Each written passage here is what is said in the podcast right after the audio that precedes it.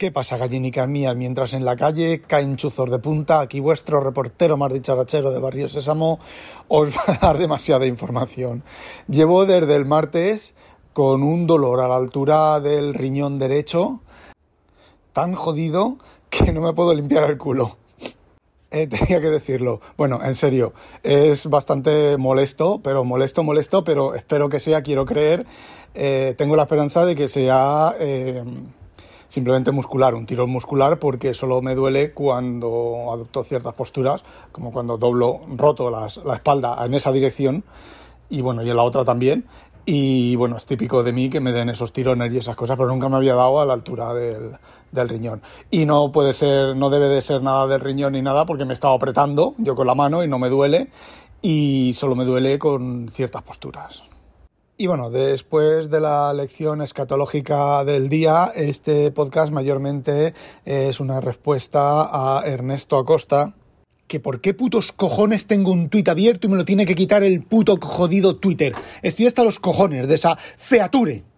Bueno, pues si Twitter no me, no me lo vuelve a quitar, os leo sus eh, dos, tres tweets. Me dice, RFOG, disculpe usted caballero, pero lo que dijiste en tu podcast sobre que Linux es mejor en servidores por ser gratis, un administrador de servidores cualquiera se reiría de ti, en tu cara a carcajadas. Solamente te voy a poner un ejemplo, uno solo, de que te equivocas. Reinicia un servidor con Windows Server y uno con Linux. Cuando reinicies el que tiene Windows, que además tienes que poner la razón por la cual lo reinicias, puedes ir a prepararte la cena, echar una siesta y preparar una merienda. Y sí, he trabajado con ambos servidores. Te voy a poner otro ejemplo. Actualizaciones. Actualizar, ya lo he perdido. Actualizaciones. Actualizar un server Linux o sus aplicaciones en caliente en producción no solamente es rápido, sino que rara vez afecta las apps que están corriendo. Haz tú eso en un Windows Server y me cuentas. A ver, esto demuestra mis amplios y profundos conocimientos sobre eh, Linux, sobre todo sobre Linux, aunque yo creo que los Windows Server también tienen esas opciones de hot swap y de intercambio y de actualización en caliente, pero a ver, no lo sé, ¿vale? De antemano que no lo sé, a mí me suena de haberlo oído. Entonces yo le respondí a esos tweets, a esa cadena de tweets, le respondí, si a todo eso añades que es gratis, y bueno, él me dijo que serás cabrito. Bueno, a ver, Red Hat no es gratis. Vale, Red Hat no es gratis. Hasta hace poco, eh, no es por contradecirte, ¿vale? No es por contradecirlo, pero hasta hace poco, eh, ¿cómo se dice? Eh, creo que te podías bajar una ISO de Red Hat e instalarla. No sé, hasta que hace, no hace mucho tiempo, ¿vale? Y te la podías instalar sin pagar nada ni nada. Lo único que no tienes es es, soporte. Bueno, eh, simplemente quería poner esto aquí porque, a ver, igual que yo doy caña, pues vosotros me dais caña sin ningún tipo de problema. Y si está justificado y si me he equivocado, eh, pues para adelante, a ver, mm, como veis, no me corto un pelo. También en el canal de Telegram de WinTablet, un tal Alberto, pues también me da caña y os leo, a ver, eso en mi, de la entrada, de la tercera entrada de de, sobre Linux, eh, Windows y Apple. Y bueno, me comenta, eh, no sé si leerás esto, pero me desquito. Soy un feliz usuario de Linux, aunque también de Windows. Cada vez me siento mucho más cómodo con Linux, actualmente con Fedora 34 en Nome en concreto.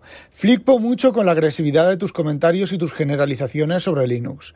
Entiendo que tu tema es la provocación y que lo que buscas es la polémica, que te va la marcha, vamos.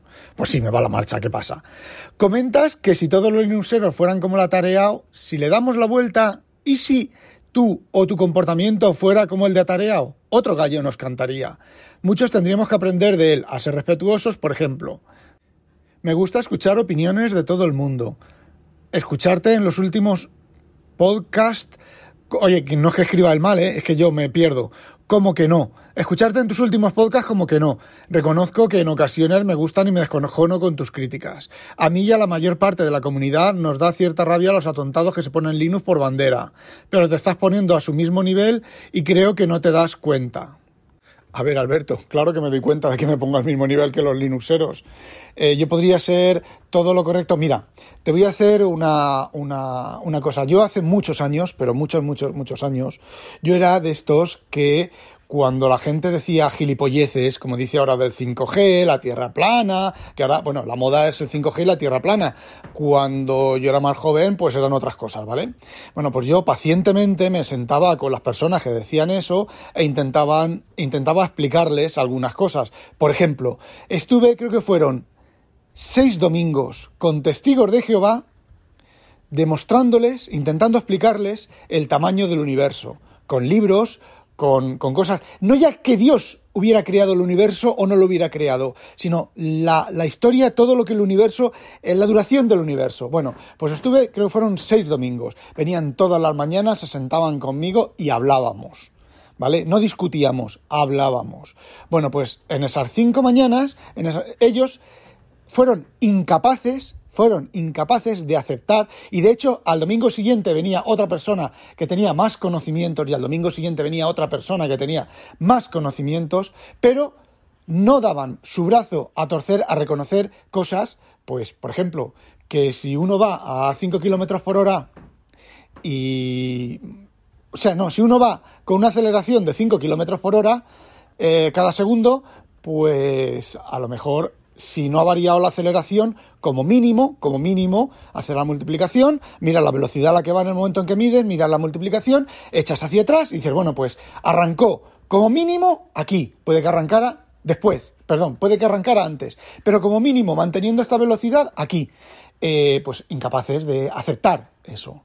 Y esto me lleva a, ahora volvemos otra vez a la actualidad y al tema de en concreto de Linux, ¿vale? Eh, por mucho que yo diga, por mucho que yo intente razonar, el que es un fundamentalista, el que es un gilipollas, el que es un cuñado, perdonadme la, la expresión, jamás va a reconocer que está equivocado. Y eso, pues en cada hispano, lo, a ver, no tengo las conversaciones grabadas. Podía haberlas grabado las conversaciones, haber hecho capturas, ¿vale? Pero no las tengo y se habrán borrado, las habrán borrado, si siguen ahí, pues la, gente las puede mirar. Alguien, si alguien está en cada hispano, que entre y me busque RFO 42, creo que es. RFO 42, y que me busque a ver si están las conversaciones ahí, que cuente cómo empecé, cómo empecé y cómo terminé en esas conversaciones. ¿Por qué? Eh, entonces llega un momento en el que realmente a mí, el que tú pienses que Linux, no tú Alberto, sino tú fundamentalista Linuxero, pienses que eh, Linux es lo mejor, que a ti te va bien, que es la Biblia en pasta, a mí eso me importa una mierda, porque yo no te voy a convencer. Eso lo tengo claro. No solo no te voy a convencer, sino que mi intención no es convencerte. Mi intención es, igual que tú dices que Linux va cojonudamente bien y posiblemente, y esto sí que es para ti Alberto, posiblemente para ti Linux vaya cojonudamente bien, cuando han cambiado una de esas cosas que he dicho yo en episodios anteriores, tú que sabes Linux, que eres un profesional de Linux, que conoces a fondo la plataforma, tú sabes cómo trastear y cómo cambiarlo. Pero eso yo no lo sé. Yo me toca tirarme horas investigando, horas mirando, y yo no lo sé. Y la señora María y el tío Pepe tampoco lo saben. Y por mucho que te vaya bien a ti, Fedora, y por mucho que te vaya bien a ti Debian o te vaya a ti la distribución que quieras, el tema es que te va a ti bien. No quiere decir que vaya bien. O digamos que ese, ese salto lógico no es correcto. Yo puedo decir que a mí el iPhone, por ejemplo, los problemas de conexión de iOS 15 con el reloj, yo no los tengo. A mí eso me va bien. Pero eso no quiere decir que iOS, que iOS 15 no tenga los problemas de conexión con el teléfono, porque les pasa a otras personas. Yo ahora, por ejemplo, parece ser que ahora eh, iOS 15.01, después de haberme comido dos veces la batería en un día, parece ser que ahora la batería sí que está durando lo que tiene que durar. ¿Vale? Entonces, como resumen, el a mí me va bien no significa que vaya bien. Y también recuerdo Recuerdo, fijaos lo que os digo, os voy a contar una anécdota. Recuerdo cuando Windows Vista y había gente, MVPs de Microsoft, ¿vale? Que pues también hay que darles algunos, algunos, hay que darles había que darles de comer aparte, ahora no lo sé, ¿vale? Pero cuando yo estaba allí, algunos había que comer, darles de comer aparte. Decían, no, no, si Windows Vista a mí me va bien, en este portátil a mí me va cojonudo. y en una de estas reuniones que nos daba Microsoft, nos sentamos en un... En, yo tuve a un lado a un MVP que su Windows Vista le iba cojonudo y eh, al otro lado tenía a otro que su Windows Vista en su portátil le iba cojonudo. Y cogí con mi mano derecha, pulsé seis teclas, seis teclas con mi mano derecha al que estaba a la derecha y seis teclas con mi mano izquierda al que estaba a la izquierda. 30 segundos después se oye, el de la derecha dice, pero Rafa, qué cabrón que eres, me has colgado vista. Y el de la izquierda me dice, Rafa, qué cabrón eres, te has comido la batería en, cinco minutos del portátil. No, y yo respondo, no, si vista va bien. Otra anécdota. Me viene Vicente Sansaloni, alias Sansa, eh, habitual de WinTablet, lo que pasa que estaba muy ocupado el hombre y aparece poco pero viene a mi casa un día de que como es viajante, es comercial, comercial técnico, ¿vale? Eh, pues un día para por Alicante, viene a mi casa, me hace una visita, se trae un Windows In pequeñín, un Windows, una tableta de estas de 8 pulgadas con Windows 8 creo que era, o no sé qué historia. Y él, yo había hablado con él y él me decía, Rafa, es que mm, Windows 10 o Windows 8, lo que sea, va bien aquí. Digo, no, no, tío, no va bien, tiene un montón de problemas. Yo ya había explicado esos problemas en, en WinTablet, eh, no recuerdo si en, en, algún, en el chat, en algún, eh, creo que en aquel momento teníamos el, chat de, de, Gmail, pero bueno, donde fuera, yo había comentado, había comentado el tema y como llegó a mi casa, llegó con la tableta, le dije, mira, toca aquí y haz esto. ¿Te has dado cuenta de, aquí ahora, en este momento, te has dado cuenta? Eso no está bien. Ay, no me había dado cuenta de eso. Ahora toca allí y toca aquí y toca y hace esto. Ah, no me había dado cuenta de esto otro tampoco. Pero estar viendo que no va bien. Sí, sí, no va bien. Me dijo, no va bien. Vale, fijaos, incluso de que, de pensar que va bien, a darse cuenta que no va bien, porque hay veces que asumimos que ciertos errores del sistema operativo los asumimos y vemos que, eh, que va bien. Vale, por ejemplo, a mí me echa, el programa me echa. Tú haces tap en un icono de una aplicación, se abre y de repente se cierra. Estás trasteando y se cierra. Y tú dices, la gente dice, no, no, es que el, programa me echa. Vuelves a hacerle al icono otra vez, lo vuelves a abrir y sigues trabajando con la aplicación. ¿Qué ocurre? Que tú has asumido que eso es normal, pero eso no es normal. Eso es un pete de la aplicación. En Windows Phone ocurría cada dos por tres. Y luego ahora imagínate que si tú abres la aplicación y sigues trabajando, que es lo que suele ocurrir en Android y en, y en iOS. Pero tú imagínate en Windows Phone que te echa la aplicación, le vuelves a dar al icono y se ha desconfigurado y has perdido todos los datos que había dentro de la aplicación. ¿Qué pasaba? No, Windows, digo, Windows Phone no va bien Tú has tenido la suerte de que cada vez que te echa, a ti no has perdido datos, pero yo a mí me ha echado una vez y he perdido los datos. Y la aplicación que yo hacía para Juilop, para Windows Phone, como era una aplicación compleja, era una aplicación de complejidad superior a WhatsApp, ¿vale? Era un programa que permitía audio, que permitía hacer llamadas, permitía hacer llamadas a fijos y móviles y recibir llamadas de fijos y de móviles y aparte del, típico chat estilo WhatsApp, ¿eh? pues yo como recibí reportes de gente que había perdido la configuración, los chats guardados y demás, yo lo que tenía en la aplicación era dos juegos de datos. Fijaos, para solucionar un problema del sistema operativo, yo tenía dos juegos de datos.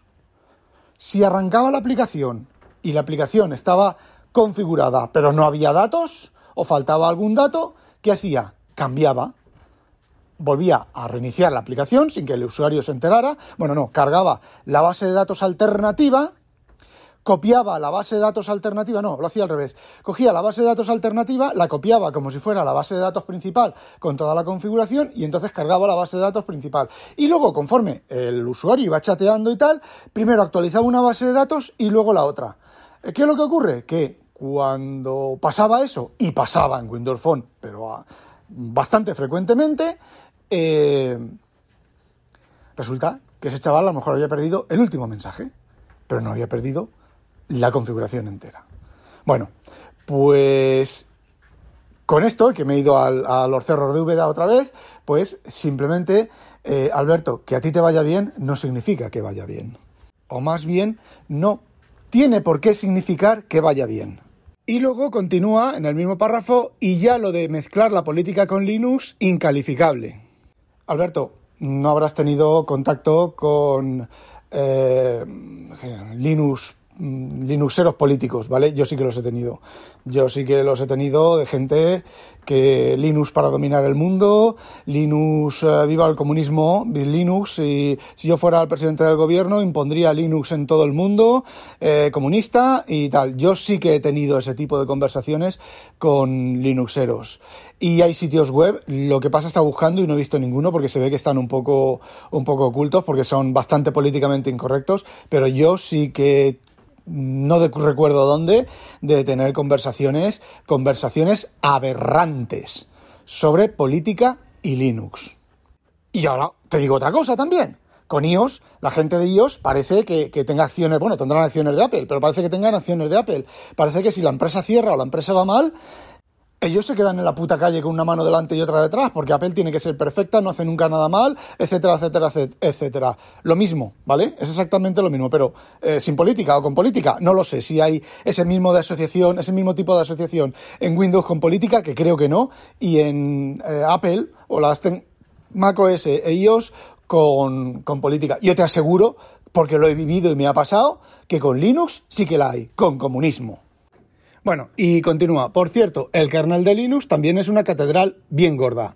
La parte GNU coincido algo contigo, pero la prefiero a la imposición comercial.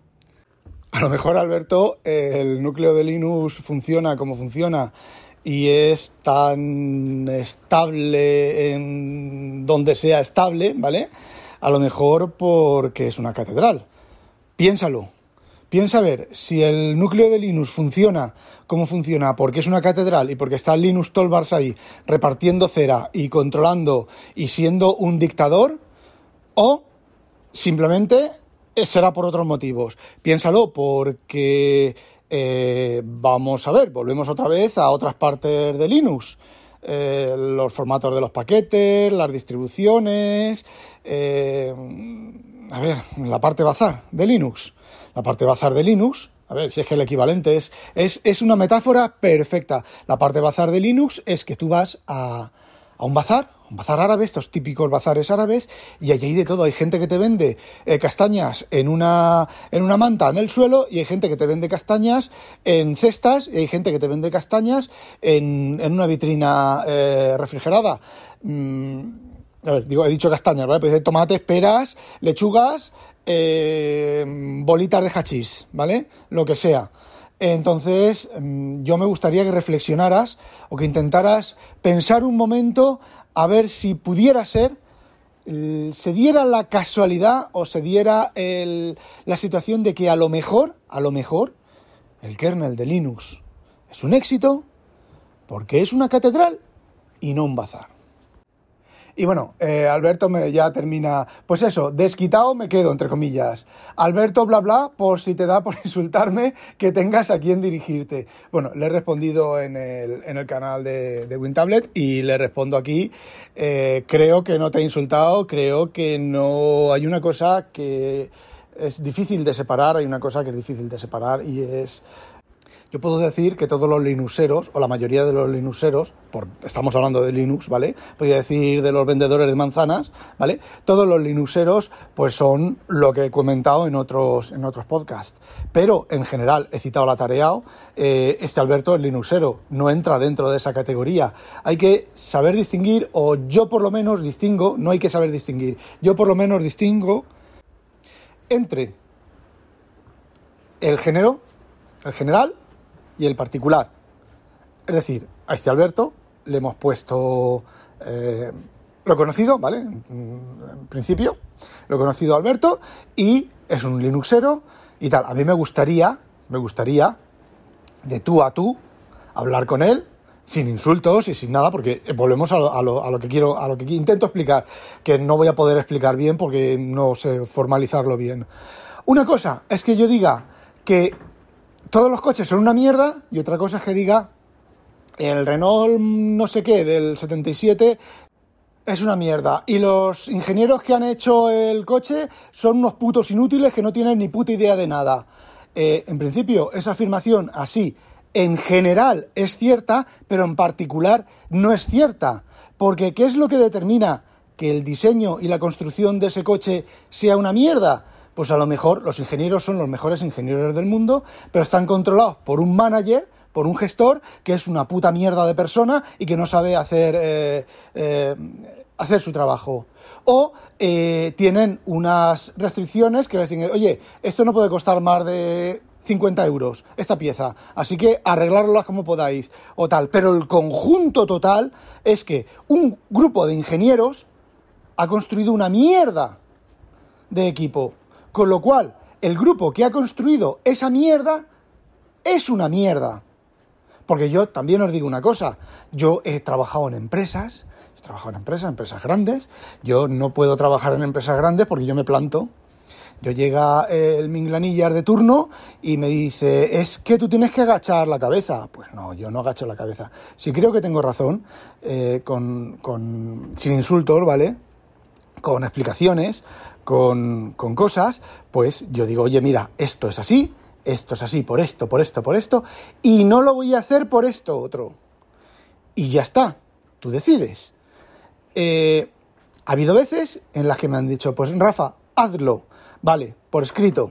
Y yo he recibido un correo, oye Rafa, tienes que hacer esto y lo tienes que hacer así, que sepas que discrepo y que esto va a dar problemas. Vale, pues yo me he puesto y lo he hecho. Y he formado parte de ese grupo de ingenieros de mierda que han hecho un producto de mierda. Pero cuando empieza a esturriar la mierda, porque os digo también otra cosa, eh, llega un momento en el que la mierda empieza a esturriarse.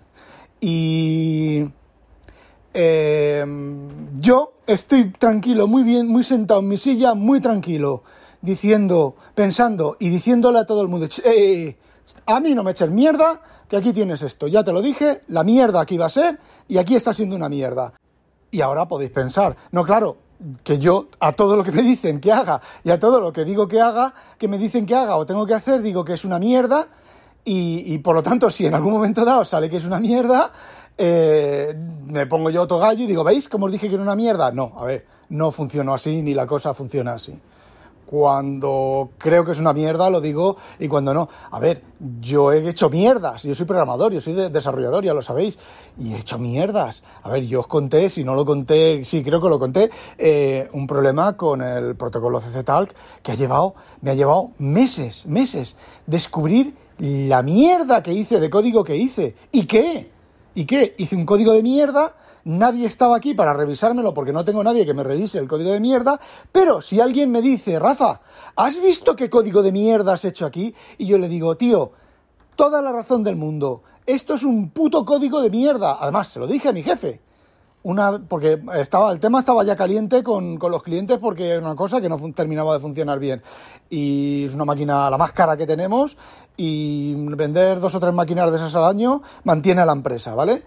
Y yo no encontraba el error y más mm, código y mirar el código y volverlo a mirar y volverlo a mirar.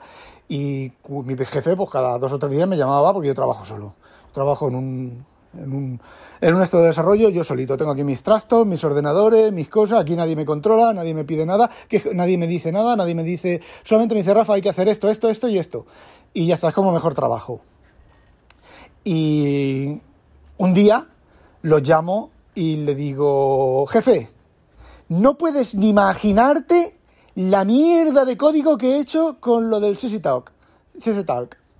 Además, una mierda de código que viene de años, de años atrás. Lo que pasa que con concatenación de cosas, pues no fallaba mucho, ¿vale?